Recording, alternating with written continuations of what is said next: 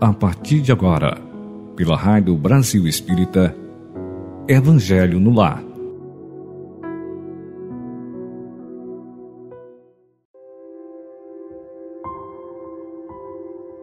Olá, amigos ouvintes da Rádio Brasil Espírita. Como que vocês estão? Tudo bem? Eu espero que sim. Bom dia, boa tarde, boa noite ou aonde quer que vocês estejam. É com imensa alegria que novamente aqui nos encontramos para fazer o Evangelho no Lar, onde vamos convidar Jesus e os bons espíritos para participarem conosco deste momento tão importante, trazendo bênçãos, trazendo energias boas para começarmos a semana. Então, vamos procurar um lugar bem tranquilo, aconchegante, para nos sentarmos confortavelmente e trazer para perto de nós uma jarra, um copo com água para que ela seja fluidificada, para que seja colocada remédios, medicamentos, vitaminas pela espiritualidade maior. E para iniciarmos, vamos dar continuidade à leitura de uma página da Agenda Cristã de Chico Xavier, é, pelo espírito de André Luiz. Então vamos ver o que, que o André Luiz nos traz. Pode acreditar, Falará você na bondade a todo instante, mas se não for bom, isso será inútil para a sua felicidade. A sua mão escreverá belas páginas atendendo à inspiração superior. No entanto, se você não estampar a beleza delas em seu espírito, não passará de estafeta sem inteligência. Lerá maravilhosos livros, com emoção e lágrimas, todavia, se não aplicar o que você leu, será tão somente um péssimo registrador. Nós estamos percebendo até agora que André Luiz sempre diz que se eu não praticar aquilo que escrevo, que leio, que falo, de nada vale. Continua André Luiz. Cultivará convicções sinceras em matéria de fé, Entretanto, se essas convicções não servirem à sua renovação para o bem, sua mente estará resumida a um cabide de máximas religiosas. Sua capacidade de orientar disciplinará muita gente, melhorando personalidades. Contudo, se você não se disciplinar, a lei o defrontará com o mesmo rigor com que ela se utiliza de você para aprimorar os outros. Olha que interessante. Então, da mesma forma que eu aplico nos outros, eu tenho que tomar cuidado, porque se eu não fizer, a lei também será aplicada em mim. Então é igual para todos, a lei é igual para todos. Então procuremos nos corrigir, procuremos ter as atitudes daquilo que nós falamos, ensinamos, para que nós nos modifiquemos e assim melhorando o outro, porque a gente sabe que o exemplo ele arrasta. Continua então, André Luiz, você conhecerá perfeitamente as lições para o caminho e passará, ante os olhos mortais do mundo, a galeria dos heróis e dos santos. Mas, se você não praticar os bons ensinamentos que conhece, perante as leis divinas, recomeçará sempre o seu trabalho e cada vez mais dificilmente. Então, meus irmãos, se a gente não praticar os bons ensinamentos, ensinamentos que conhecemos, Vamos sempre retornar, vamos sempre começar. E mais um detalhe: o recomeço será sempre mais difícil. Então vamos nos atentar a isso. Você chamará Jesus Mestre Senhor. Se não quiser, porém, aprender a servir com Ele, suas palavras soarão sem qualquer sentido. Termina André Luiz. Então que procuremos praticar, que procuremos dar o exemplo. Senão as nossas palavras Senão, tudo que fazemos não terá força, não, não terá quem irá nos seguir, porque cairá por terra. Porque tudo aquilo que eu sei e que está em mim e que eu aprendi, eu pratico, eu faço. E principalmente quando estou no silêncio, quando ninguém está ali, a gente acha que não estão percebendo, é naquele momento que sou eu verdadeiramente. Quando faço porque sinto. Esse é o verdadeiro cristão. Então vamos fazer a nossa prece, queridos amigos, fechando os nossos olhos do corpo, abrindo os olhos da alma, para renovar o nosso eu, para renovar a nossa mente, retirando da nossa mente tudo que é negativo, todos os pensamentos negativos, respirando profundamente para que o ar divino entre em nossas células, tranquilizando-as para que possamos absorver os ensinamentos de Cristo, para que possamos, além de tudo, praticá-las. Então, neste momento em que estamos fazendo o Evangelho, procuremos relaxar, trazer a imagem do nosso Mestre amigo para dentro do nosso lar, convidando também a espiritualidade amiga para que esteja conosco e que vá em cada cantinho do nosso lar, retirando todos os miasmas, tudo que é de ruim, retirando também possíveis irmãozinhos que possam estar nos atrapalhando com as suas vibrações mentais e que nem eles entendem, que eles sejam conduzidos a locais aonde serão ajudados, Senhor, aonde serão esclarecidos que muitas vezes pensamos que estamos ajudando, mas não estamos, devido à nossa condição mental. Então, que eles sejam ajudados. E neste momento, que Jesus esteja conosco para mais este Evangelho, com as bênçãos do nosso Pai Maior. Que assim seja. Bom, meus amigos ouvintes, é um grande prazer estar novamente aqui com, com vocês nessa terça-feira.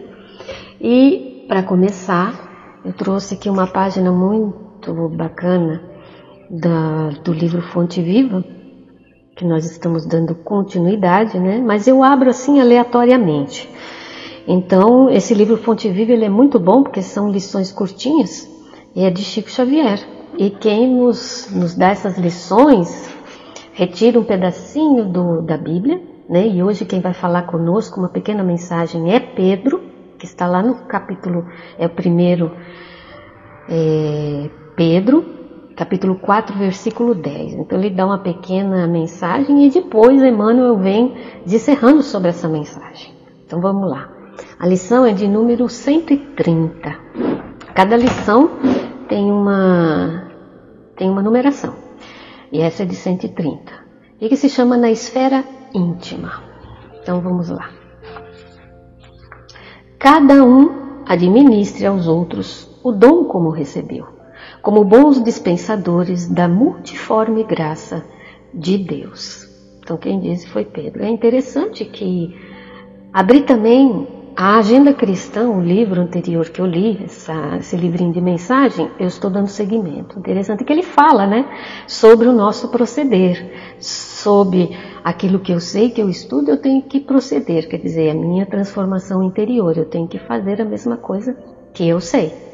Transformar tudo que eu sei através dos meus atos, seja ela na escrita, na fala, na, no proceder. E aqui ele vem falando na esfera íntima. Então vamos ver o que Emmanuel vem trazendo para nós. A respeito daquela mensagenzinha de Pedro. A vida é máquina divina, da qual todos os seres são peças importantes. E a cooperação é o fator essencial na produção da harmonia e do bem para todos. Então cada um de nós fazemos uma, fazemos, somos como uma corrente, um precisa do outro, para que tudo funcione. Ele diz aqui, Emmanuel, que nada existe sem significação. Ninguém é inútil. Ninguém é inútil, meus amigos. Por maior, menor, insignificante que seja que nós achamos, né, que seja insignificante, que sejamos inúteis, não somos. Estamos todos juntos num grande relógio. Cada um de nós somos uma peça. Pequeno ou grande, ninguém é, é, é inútil. Tudo é importante dentro desse relógio. Então continua Emmanuel que cada criatura recebeu determinado talento da providência divina para servir no mundo e para receber do mundo o salário da elevação. É interessante que eu me lembro que tem uma história sobre as ferramentas, que cada ferramenta elas se reuniram, eu vou resumir, amigos. É, elas se reuniram e começaram a se revoltar, porque cada um dizia a sua tarefa que se achava menos importante. E quando o, o carpinteiro chegou, ele utilizou cada ferramenta e fez um móvel lindo. Então aí o martelo, que era o governador ali, o presidente, quando o carpinteiro saiu e deixou ali aquele móvel lindo, feito por todos, ele falou que ninguém era menos importante, que fez aquela obra de arte. Então me fez lembrar muito dessa história, né? E outra história também que me fez lembrar que é a parábola dos talentos, que cada um de nós temos um dom e muito importante nesse relógio.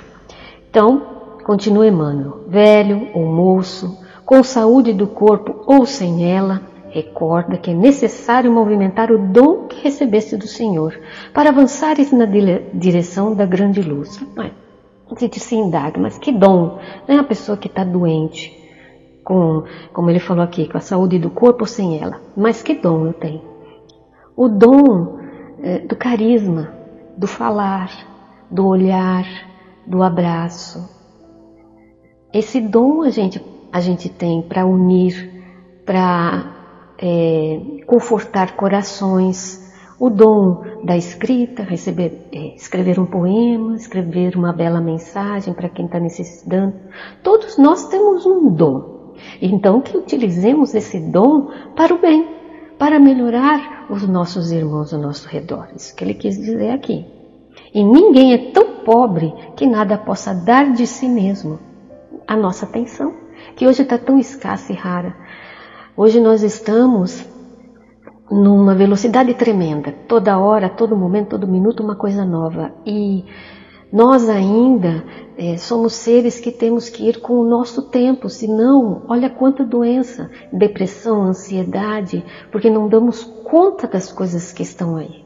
E achamos, entre aspas, que ficamos para trás, mas cada um de nós tem o seu tempo biológico e que nós devemos respeitar. Porque não, senão nós não aguentamos e ficamos o quê? Doente. Continua Emmanuel. O próprio paralítico atado ao catre da enfermidade. Aqui me fez lembrar de, de Jerônimo, né, o, do, o gigante deitado, que mesmo na cama ele fazia as palestras. Pode fornecer aos outros a paciência e a calma em forma de paz e resignação. Olha que bonito. Então, muitas vezes a pessoa que está ali, atacada, é, naquela cama, enfermo, e chega uma pessoa estafada, uma pessoa doente, vamos orar, para te pedir calma, paciência. Né? Vamos, vamos unir os nossos corações. É, vamos aprender a fazer alguma coisa que você gosta. Então, alguma coisa a gente sempre pode dar ao nosso irmão. Utilizemos o nosso dom. Então, não esqueças, pois, o trabalho que o céu te conferiu e foge à preocupação de interferir na tarefa do próximo a pretexto de ajudar. Então, não vamos esquecer a tarefa que, que, que Deus nos confiou. E vamos fugir, né? Aquela, preocupa, aquela preocupação. E aí eu vou interferir na tarefa do próximo é, a pretexto de ajudá-lo e não estou ajudando. Quem cumpre o dever que lhe é próprio, age naturalmente a benefício do equilíbrio geral. É aquilo que eu falei, essa, essa mensagem.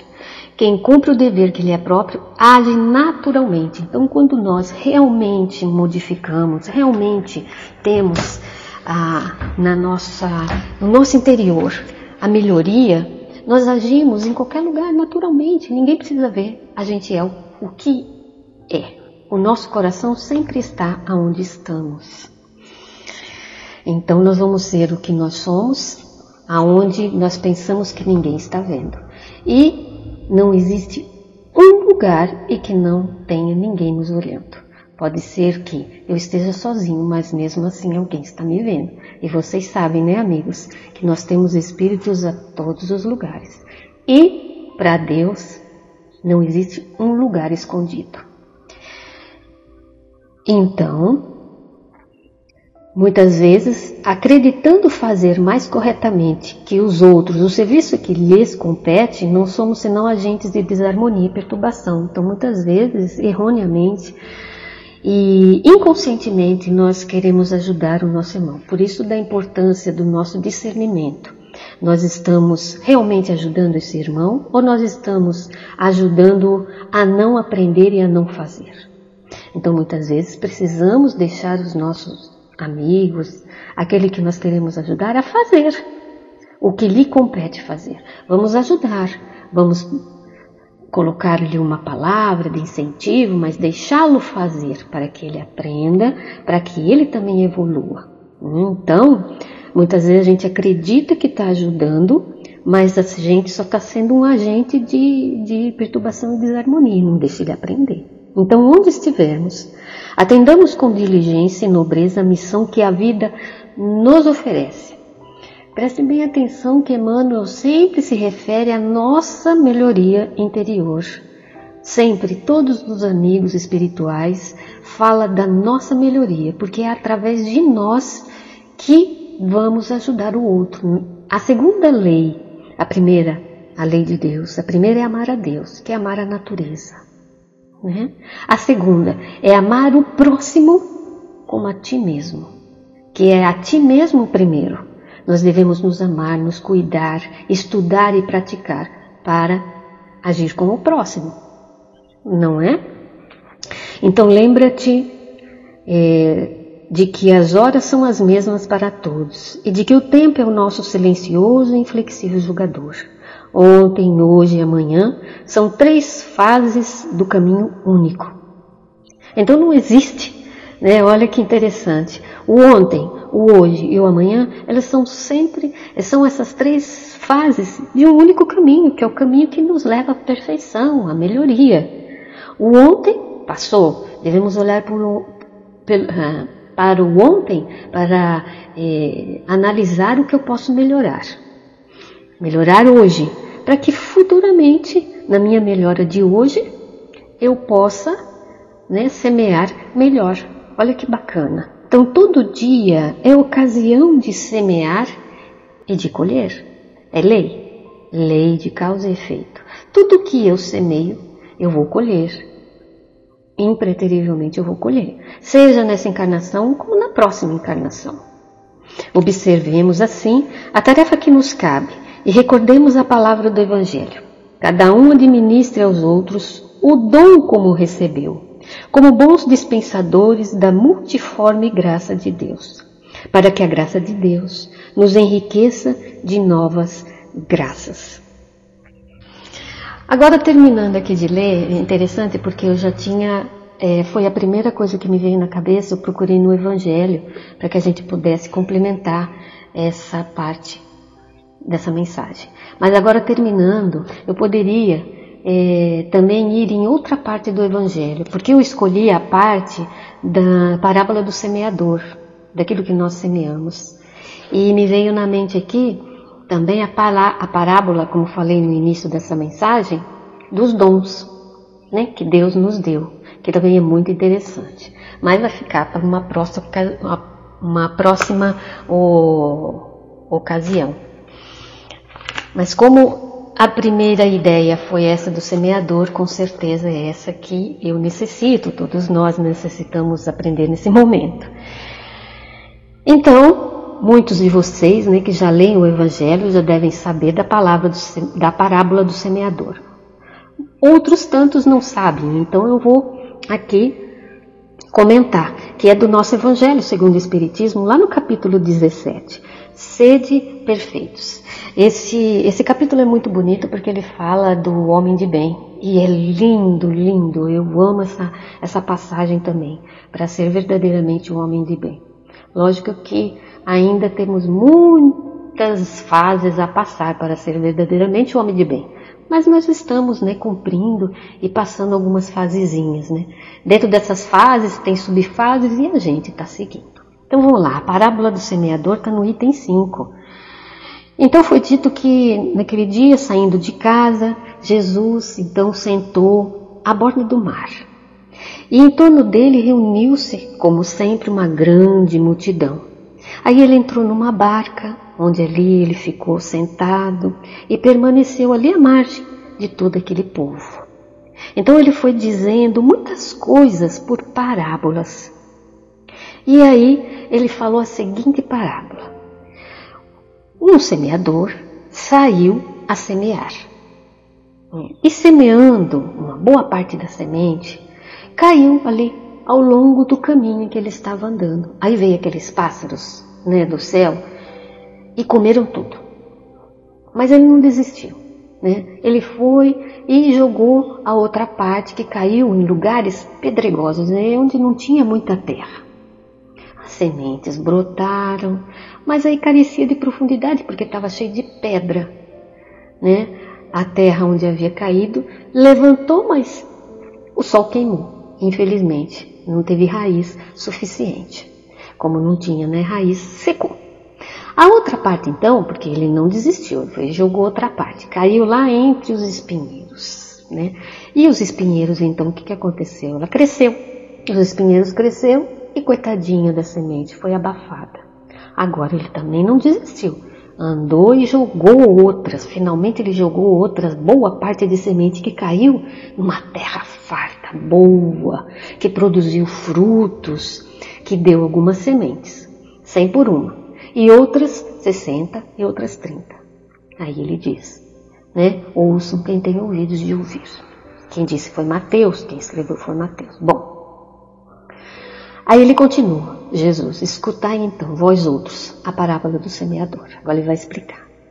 Quem quer que escuta a palavra do reino e não lhe dá atenção, né? vem o espírito maligno e tira o que lhe fora semeado no coração. Esse aí é o que recebeu a semente ao longo do caminho.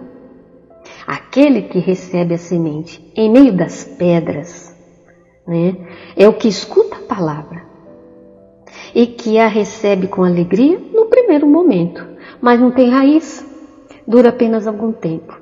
Aí vem reveses, perseguições por causa da palavra e ele tira aí motivo de escândalo e de queda e não segue.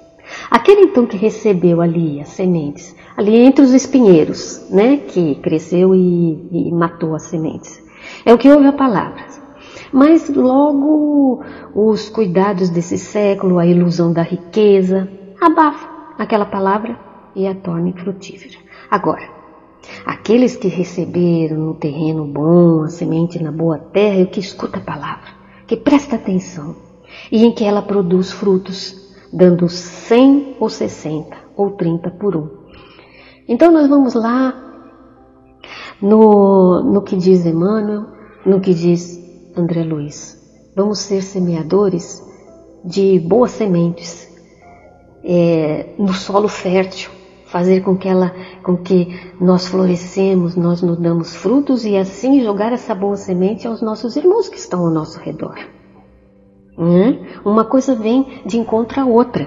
A parábola do semeador ela exprime as matizes que existem na maneira de ser utilizado os ensinos do nosso Evangelho. Tem tantas pessoas que, com efeito, é, que as palavras não passam de letra morta. E que, como a semente né, que é caída nos pedregulhos, nenhum fruto dá. Muitas vezes estamos assistindo uma palestra, nós estamos lendo um bom livro, vendo um bom filme, achamos aquilo maravilhoso.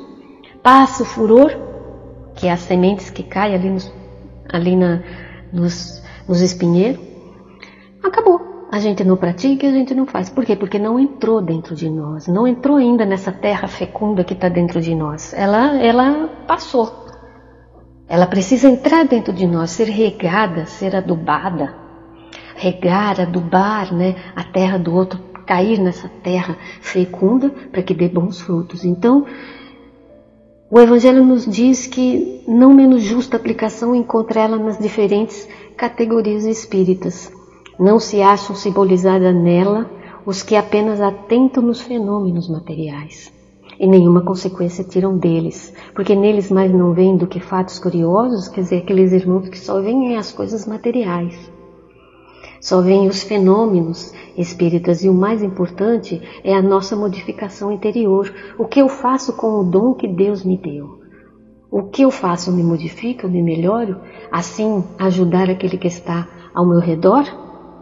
Os que apenas se preocupam assim com o lado brilhante das comunicações também dos espíritos, pelos quais só se interessam quando satisfaz a imaginação, e que depois de as teres ouvidos não faz diferença nenhuma. Das vezes a espiritualidade né, manda um recado, uma mensagem, lê, mas não discerne, mas não, não medita, reflete sobre aquela mensagem. Os que reconhecem muitos bons os conselhos admiram, mas para serem aplicados aos outros e não para si próprio. Não se modifica. Então, nós também temos aqueles que finalmente para as quais as instruções do Evangelho são como a semente que cai em terra boa e dá frutos. A terra boa é aquela que nós pegamos o Evangelho, estudamos e praticamos. Vamos aos poucos tornando o Evangelho do Cristo um hábito saudável que só nos eleva, sermos pessoas melhores, educadas, amorosas, gentis, com o nosso prato, com o nosso irmão. Só assim, só assim modificaremos ao nosso redor. Só assim vamos semear também sementes boas, que vai dar 100 por 100 ou 30 por 30. Então, meus irmãos, é, meus amigos, esse é a mensagem de hoje, que nós possamos usar o nosso dom, qualquer dom que Deus nos dá é perfeito, maravilhoso e, e faz parte desse grande relógio né, na nossa humanidade. Vamos utilizar esse dom. Vamos pegar o Evangelho, é, estudar, entendê-lo exatamente, trazer para dentro de nós. Todo dia à noite fazemos uma pergunta: o que, que eu fiz de bom no dia de hoje que eu aprendi? que foi bacana, que foi legal. Porque todo dia nós temos que aprender alguma coisa. A gente aprende alguma coisa. Se eu não enxerguei nada, é porque eu deixei passar. Porque todos os dias temos alguma coisa para aprender. Seja em qualquer lugar, seja qualquer coisa, nós temos a aprender. Então vamos fazer essa pergunta: o que, que eu fiz de bom? O que, que eu posso melhorar? Vamos refletir e que Santo Agostinho faz essa, é, nos dá né, esse recado, essa lição de casa para a gente fazer à noite, mas podemos fazer no momento em que estamos orando, fazendo uma reflexão. Paremos e, e vamos analisar os nossos atos, quando estamos irritados, nervosos, tomar cuidado, porque isso tudo interfere nas nossas células. Cientificamente, já está comprovado em que todos os nossos sentimentos, a Nete Guimarães, que é uma professora, é, neurofisiologista, é, que entende muito sobre mente, ela trouxe para nós é, que todos os sentimentos ele mexe com a nossa imunidade, ele mexe com as nossas células, com os nossos hormônios. Sentimento de raiva, de ódio vai, vai desorganizar todo o nosso interior, causando males. Então, atentemos para isso e assim vamos viver melhor, vamos entender o nosso propósito de vida, o que viemos fazer aqui e o que nós devemos aprender e fazer aqui de melhor, que é a segunda lei de Deus: amar a ti mesmo para amar o próximo, não é? Fazer a ti mesmo o que queres que o próximo te faça, não é? Então vamos atentar-nos e procurar, né, aos poucos, colocando dentro de nós essa modificação. Muito obrigada, queridos amigos, e vamos à oração final. Agradecendo a Jesus, a essa espiritualidade tão querida que nos faz companhia em nossas vidas, assim quando nós deixamos entrar em nosso coração. Muitas vezes, por nossa rebeldia, por nossa ignorância, insensatez, Atividades mil, não paramos, não meditamos e não deixamos que esses amigos nos intuam e nos ajudem em momentos de aflição. Mas estamos aqui, Senhor, pedindo forças, pedindo coragem, pedindo sabedoria para sabermos parar, refletir, meditar diante das provas, das expiações que temos que passar para que procuremos agir da melhor forma, seguindo o Evangelho de Jesus, semeando a boa semente em nossos corações e nos corações dos nossos irmãos que conosco convivem. pedindo também a esses amigos enfermeiros que coloquem em nossas águas que estão aqui perto de nós as vitaminas e os sais minerais.